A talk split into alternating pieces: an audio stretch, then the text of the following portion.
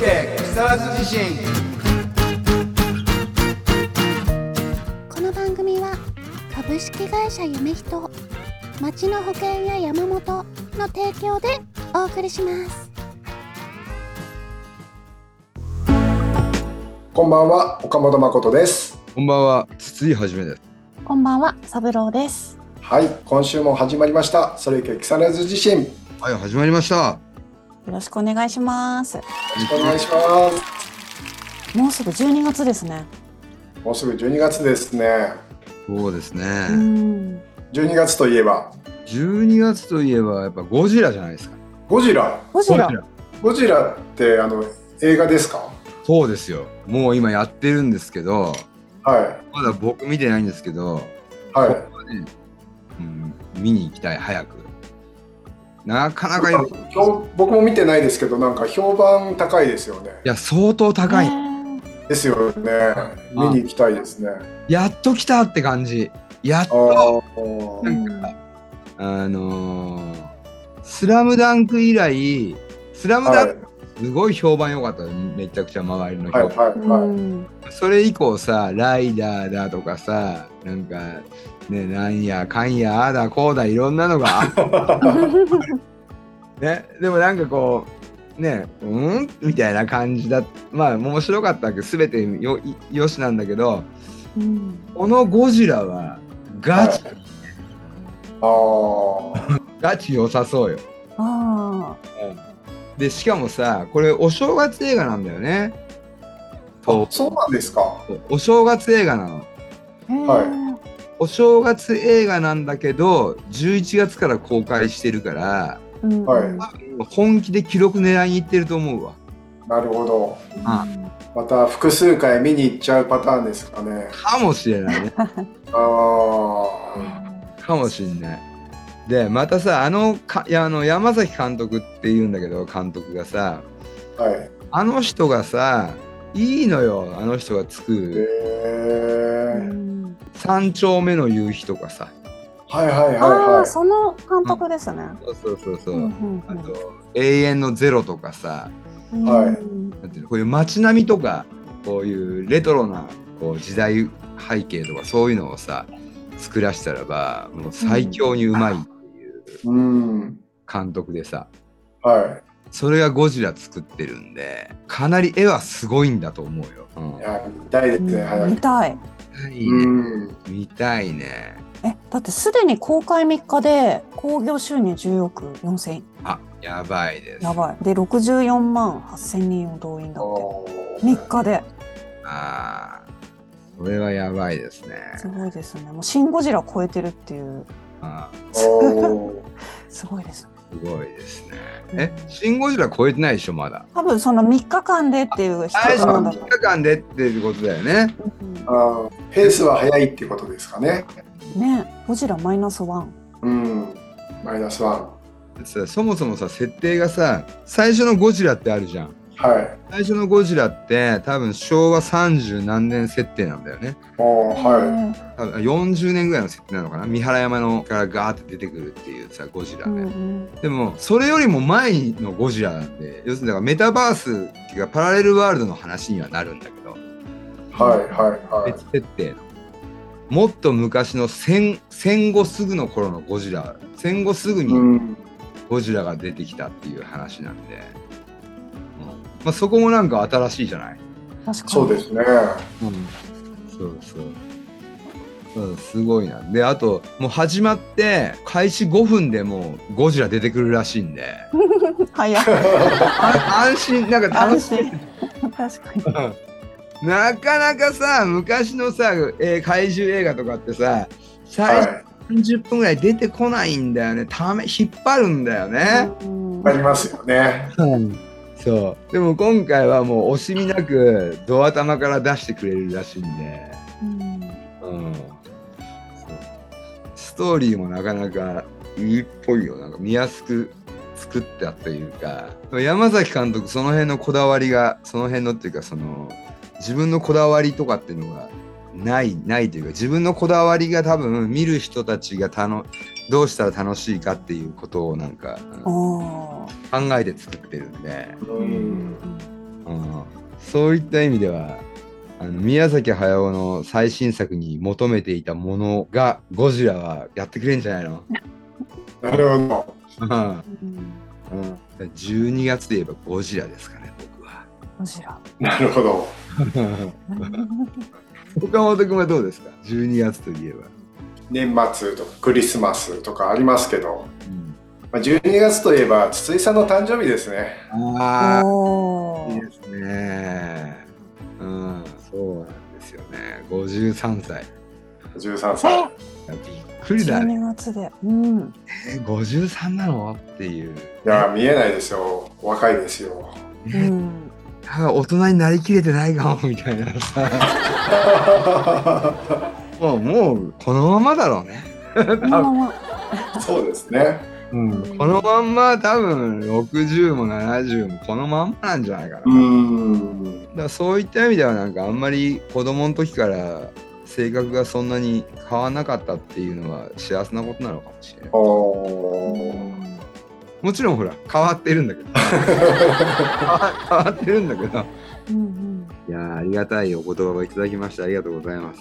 いえいえ。うんその誕生日で50代と40代って何が違いますか ?40 代も終えて、どうですか岡本君は？40そうですね僕も50歳ですけどはい。50歳始めてまだ1年も経たないんでそうだよねうん。ただ50代初心者なんでまだちょっと50代はちょっと分かんないですけどね、60になった時にもう一回その質問をしてもら いや、その、年代によってううん。変わってくると思うんですけど、うん。30代、うん。40代で、よあ、じゃあ40代はどんな感じだったんですか？ねふ今振り返ると。30代。40代。激動でしたね。激動。はい。40歳でサラリーマンを辞めて会社を作ったんでうん。激動でしたね。そうだね。激動だったね。岡本君の40 うん。そうだよね。はい。うん。うん。激動がどんどんだから要するにその20代30代40代ってどんどん激動化してっていう感じがあるよね、そうですね。うん、うん大きな変化を遂げたもんねそうですねおかげさまでこの40代のげこの激動でこう得られたいろんな経験がうん。また50代をうん楽しくうんうん。楽しい方向にこう激動していく糧になるんじゃないかなって思ってますねそうだよ。岡本君の50代は絶対楽しいと思うよ、あありがとうございます。うん。30代までで作った土台で40代勝負した感じがあるじゃん。はい。で30代30代までで培ったもので40代をこう作ったけどそこで得たも新しく作った土台ってでかいもんね。うーんそうですね。バーンってこう50代が始まっていくんで。うんじゃないですかね。ずっとこう熱く思ってるなんかこととかありますか？そのずっとこうやり続けてきてテーマみたいななんかありますか？テーマ。テーマなんだろう？テーマ。なんか最近僕のテーマなんですけどもはい「井の中の蛙大海を知らず」みたいな言葉があるじうゃん。はあいつは井の中の蛙だよとかなんか人をバカにするなんかこうフレーズっぽくなってるんだけどあれ続きがあるのご存知ですか？いああわからわかないんないですね。ああ僕ねすごく井の中の蛙って言葉すごく好きす好きでね昔から結構、はい。うん。あの言葉の続きがあるんだけどそれは何かっていうとちょっと正確にはちょっとお俺も言えないというかそのうる覚えで申し訳ないんだけど「えー井の中の蛙大海を知らず」なんだけどでも何者よりも空の青さを知っているっていうふうにお終わるのよ。ああだから狭い世界がしか見えないけどそこから見える空のの青さっていうのを誰よりも知っているっていう。なるほどそう実はすごくいい言葉で。うーん。あなるほど。だから「井の中の蛙」っていいと思うんだよねすごく。うだってどのみちさもうインターネットとかが入ってきてさ世界はあまりにも広すぎたみたいな大会はあまりにも広いってことが分かったんで、うん。うん、だったらだって結局だって日本だけしか知らなかったら日本という世の中の蛙だしさ、そうですね。うんねどっ確かの分野だけだったらばその分野だけで分野だけしか知らないわけだしみたいな感じ。でうす、ん。だから、うん。やっぱりこのもっと井の中の蛙になってやろうみたいなうん。ところは最近あってどんどん人付き合いを減らしてってますねああ。なるほど。今、うん、もう、うんあの大会はいらい大会知うん。らなくていい、うん、今今仲いい人たちとか友達とかとの関係をどこまで深くしていけるかみたいなあ感じ、うん自分の分野とかそういうものに関してどこまでもどこまでも知っていこうみたあ。いうなんが最近の僕のテーマですかね。なるほど。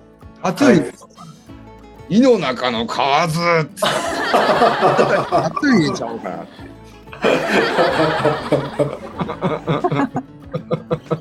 えーえでもこれのその大元うんが宗師中国の思想家うんの時にはなかったみたいですねこれ。で後からそれに付け加えた。うん。これを付け加えたのが陶芸家。うんそれでそういうこういい言葉に褒め言葉に変わったっていう。うん、いいじゃない。ところがなんか美しいですね。美しいですよ。うん、すごいバカにする言葉だったんだけどそれを一個付け加えてうん。そういういい言葉にしたそういうの結構いっぱいあるんじゃないかな。あのほら少年よ大志を抱けっていうのも続きがあるの知ってる？わかんないです。えそうなんですか、これも最近好きでさ俺さ、うん。少年よ大志を抱け。うん。そこの老人のように。っていうのがつくんだえすごくないいやいやそう本当なんだよ。これつくんだよ。そこの老人のようにっていう。だからうん。いいいいよね。うん、老あいいですね。老人のように大志を抱けよというね。うん、クラーク博士、ううん。ん、え？えちょっと待って。え老人？うん、そこの老人のようこに。の老人。あ老人も少年ってこと、だからろ少年に対して、はいそこにいる老人のように大志を抱けよっていう、だから要するに老人なんかよくないなんか。あ老人のを見習いじゃないけどさあ、なんか、うんうんねうん。老人も大志を抱くい抱くんだな、うんうんうんうん俺はやっぱ老人になっても大志を抱いて生きていきたいなっていうさうん。感じがありますよね。まあ、あんまりなんかさじじいになってさ周りに迷惑かけるような大志抱いちゃいけないとは思うんだけど、うん。うんでもなんかやっぱ老人になってもさやっぱりうん。大きな志、うんうんうん。を持って生きていきたいなっていうのはあるよね。うん。うんそういう意味ではなんかあんま年齢関係ないのかなって気がしますよね。いやそうだよだから年齢は、うん年齢は関係ないんだけどでもさやっぱりさ大志を抱かないうん、友達なんていうかなその大志を抱かない人もいるじゃん。えいるそれはその年齢関係なく若くても若いから持つってわけでもないですもんね。そうそうそうそうそう。うんだから結局人によるのかなみたいな。うんうんでもそういうのを、うん若い方が持ちやすいのかなっていう抱きやすいのかなっていうさうん傾向もあるじゃない。例えば世間知らずだから大きな夢が見れるみたいなのってあるじゃない。そうですね。世間が分かってくれば分かってくるほどうんなかなかねそれは無理だよみたいな風になうんそうですね。っていうのもあるからさ。だから年取ってもだから抱いてる人はさらにすごいですよね。世間も分かりながらそうですよ。大志を抱くっていう。多分すごいバカ。すごいバカなんだすごいバカ。すごいバカ。でもバカになれるっていうのもでも一個。いやそうですよ。バカ。にないれってう。ん。あのねこの間岡本君と映見に行った映画の中あの 猪木の中でも何回も「バカになれバカになれ!」っていう言われたっていう証言した人が何人かいましたよねい。ましたね。うん。大事かもしれないですよね。どうなんだろまあね、やっぱ人生は一回なんでね、やっぱうん生きるっていうところなんじゃないですかね。まあ、熱くといえば、最近ちょっとなんか、僕は残念だなと思ってるのが、突撃系の YouTuber の人たちが、アカウントがこう、バンになってたりするのを知ってます？ああ、そうなんですか？わかんないです。突撃系 YouTuber ってさ、あんまり岡本君はあんま見ない系ですか？あんまり見ないですね。は僕ね、結構好きで、い。事の始まりは令和たけちゃんっていう突撃系の YouTuber がいてはい。彼がねあの旭川あ旭川のあの北海道の旭旭川のあのいじめで亡くなった女の子がいてうんはい学校のこう教頭先生とか担任の先生とかっていうのが結構放置したりとかしたっていうのが原因で自殺したみたいなその証言があってはい。それはどうなのかうん真実を追追求するために学校とかに突撃したりとかしてさ。周りのところに突撃して取材しに行ってで割と真実を暴いていってあの旭川の教育教育委員会とか市とかが動いて流れが変わったみたいなのがあったのね34年う前に。ん。そこから突撃系ってすげえなって思うようになって面白くなってでそのたけちゃんがあとだからタバコのポイ捨てとかさはい。喫煙所以外で吸ってる人とかにこう注意をしたりとかする突撃とかおー。そういうのやってたりとかしてでその後新宿109の建造とかそれはねマルチ商法とかさこう撃退しに行くみたいなやつとかであとガッツチャンネルとかで痴漢痴漢をその場で捕まえるとかさうーん。結構なんかそういう正義の味方系な YouTube が結構あってで中にはなんかちょっとやりすぎなうん人とかもいて、うん。まあいろいろ物議を醸していたんだけども最近ねそれが次々とバンされていってはうんちょっとね寂しいな。まあまだ残ってる人もい残ってる人もいるんだけどどうなっていくのかなみたいなね感じですかね。うんサーブちゃんはあんま見ないですか？突撃系とか。あいやあの令和たけちゃんは見てましたよ。うんいじめ問題のやつがうんとても素晴らしい活動だったと思いました。うん素晴らしかったうんね。やっぱりあんだけやったからうん変わってったのかなみたいな。うんうんうん、わざわざい言ってたじゃないですか。だね。うんすごい行動力だなとか思。いやだからいじめをさ解決しに来てくれるうん、来てくれる YouTuber とかね結構何人かいたもんね。うん、そうですね。それはなんか残ってほしいなと思うな。うん、なんかあれで結構ファンが増えて、それでずっと多分見てた人とかも多いと思うんですよね。うん、だからなんか今そのバンになってしまって見れなくなっちゃって YouTube が。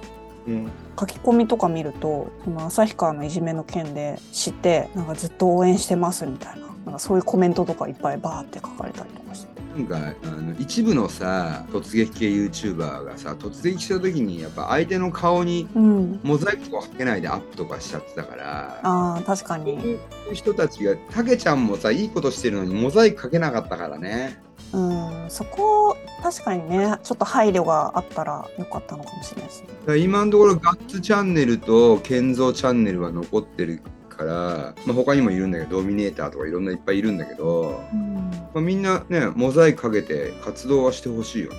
うん痴漢撃退なんかもすごい女性からはすごく感謝されてる感じするしね。うん痴漢って多いんだね。うーん。すっごい映像を見て思ったけどそこら中痴漢だらけじゃねえかみたいな。うん。えじゃあー。学生時代痴漢痴漢とかにあった時は。一回だけありますよ。お。セーラー服着てる時に。ほうほう。電車で。ほうほうほうほう。どんな感じですか？満員電車で高校生で。満員だからもう下とか見えないんですよ。で新聞でこうやってやってて下見えない状態であなんか当たってんなみたいな。うん。で多分前のおじさん。前のなんかサラリーマンみたいな。うん。な、手が当たってんの？そう手がなんか当たってる感じで スカスカートのとこに。スカートのとこってどこよ？あのちょうど股間とかに？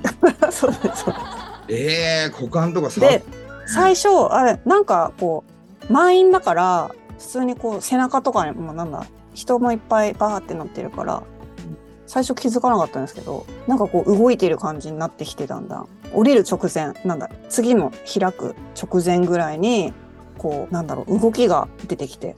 うん。であーって思ったらガーって開いてバーってこういなくなるみたいな。あでーうん。そうなんだろう。新聞で下が見えないからうん。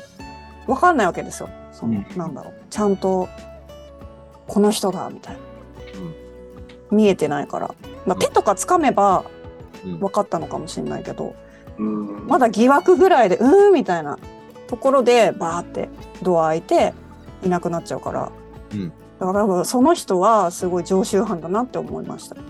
うん。岡本君は痴漢とかにあったこと？時間ないですね。痴漢にあったことないんですか？なったことないですね。したこともないですよね。したこともないですね。うんあんま電車も乗らないですしね。えーあうあ、確かにねそうですよね満員電車とかもそうですよね。そうですね。うんうん僕はあの中学生の時に下北沢からあ井の頭線でうん痴漢に会いましてえおばさんという、まあ、お姉お姉さんえええー、それはどんな感じなんですかいやなんかいっぱい触られまして体を。体をうん。で体を押し付けられたりとかして。でえいますね。で東松原あたりでこいつはわざとやってるなって思って。で明大前で一緒に降りました。そのままあの食事ご馳走してもらって。ー。それからしばらく可愛がってもらいましたえ、何歳の頃でしたっけ？中3ぐらいですかねああ、中三で相手は何歳ぐらいなんですか？26とかだったような気がしますねああ。なんかなんかなんかそれは全然あれですね。嬉しそうな感じじゃないですか。あめっちゃ嬉しかったですね 嬉しい感じ。あの青い思い出みたいうん。うんなでなんか友達に自慢しましたうん。で友達とかも紹介しちゃったりとかして ハッピーな感じじゃないですか。そうですねそしたらね2ヶ月後ぐらいに僕あの捨てられまして。うん。その後その友達がかしばらく可愛がられていたというねえなるほど。そこであのいいものは人に教えちゃいけないっていうなんかこう 教訓。教訓になりましたねそうん。でもその友達も1ヶ月ぐらいでなんかあの、うんうん。捨てられましたうん多分あのお姉さんはプロでしょうねそう。若い男の子をこう痴漢してうんうん。仲良くなってちょっと食ご飯でも食べに行くとか言われちゃうと「はい」とか言っちゃうわけですよ。でちょうど中学生の敬語を覚えたぐらいで可愛いんだろうね多分ね。ああ、可愛いかも、それは。えでもそのままもう可愛がられまくるへみたい古き良き日本っていうところじゃないですかね。でも今もあるんじゃないの？そういうのいっぱい。え。どうなんですかね、今だと。まあ人間はわからないからね。あると思うよ、ん。なんかねすごくねす下北から明大前までがスローモーションに感じたね。うん。その突撃 YouTuber は、はい。そのバージョンはないですよね。多分女性が痴漢っていう。ああそうだね。ないですよね。まだ見た時ないですね、うん。でも、まあ、いいっぱいいそうだけどね。いっぱいいそう。女性の痴漢なんかジャニーズのさコンサートとかって行った時ある？ないです。ー、ニーズないですね。ジャニーズのコンサート行くと女の人ってエロいんだなって思うのが、うん。あのうちわを持ってるんだけどうちわになんかコメントが書いてあるのよ。は応援してるファンの。うん、もう半分ぐらいエエロいこと書いてあるからねい。ええー、ー、例えばいやこういうほ言えないえそんなことが。こんなことですよえもうあれ見るの楽しくてねこうやってあいつなんで書いてんだろうみたいな 気になる。そうなんですね。えー、そうなんですね。卑猥なメッセージが書いてある。まあ、男も女もね、そういった意味ではやっぱりエロい生き物ですからね。うーん。そうですね。うん。うん。こう風潮というかね、なんかイメージでは男だけがエロいみたいな、うん。うんそんなイメージもね、なあるけども、でも同じぐらいでしょ。うん。多分だけど、この間岡本くんがあのカラオケが熱いんだっていう話をした後に、はい。どれどれって Facebook で見たら、そのカラオケの模様が上がっていたんで、はい。全部なんか動画を僕もチェックしてしまったんですけど、はいあれも多分第2回第3回第10回第15回ぐらいやっていくとはい。みんなもっと熱くなってきて。振り,、ま、振り返るとチュそこら辺中でこうチューチューしてるやつとかいるかもしれない。熱くなっちゃってってことですか？盛り上がっちゃって。盛り上がっちゃって。そうそうそう。うん男と女の不思議っていうところですかね。うん。なんか後半よくわかん 後半よくわかんないけどいいじゃん。ないで突撃系 YouTuber の話どっか行っちゃったんやよかった。うん、はい。あのカラオケパーティーとかもさ楽しそうだもんね。楽しそう。そうですね。うん。みんなで国歌とか歌ったりとかしてさ。はい。あれああいうなんだっけ？どっかのあの文化ホールみたいなところでカラオケ大会やろうっていう流れなんでしょ。はい。カラオケ大会やろうと思ってるんですよ。うん、いや絶対楽しいと思うよ。うんはい。ということで、そろそろお時間ですね。ちょっと聞いてよマイクロフォンと木更津自身また来週バイバイ番組ではあなたからの投稿をお待ちしております公式ホームページのメールフォームまたは Facebook ページのメッセージよりお送りください。投稿内容は相談感想何でもお待ちしております。なおこの番組はポッドキャストでも視聴できます。聞き逃した方また聞きたい方ポッドキャストで会いましょう。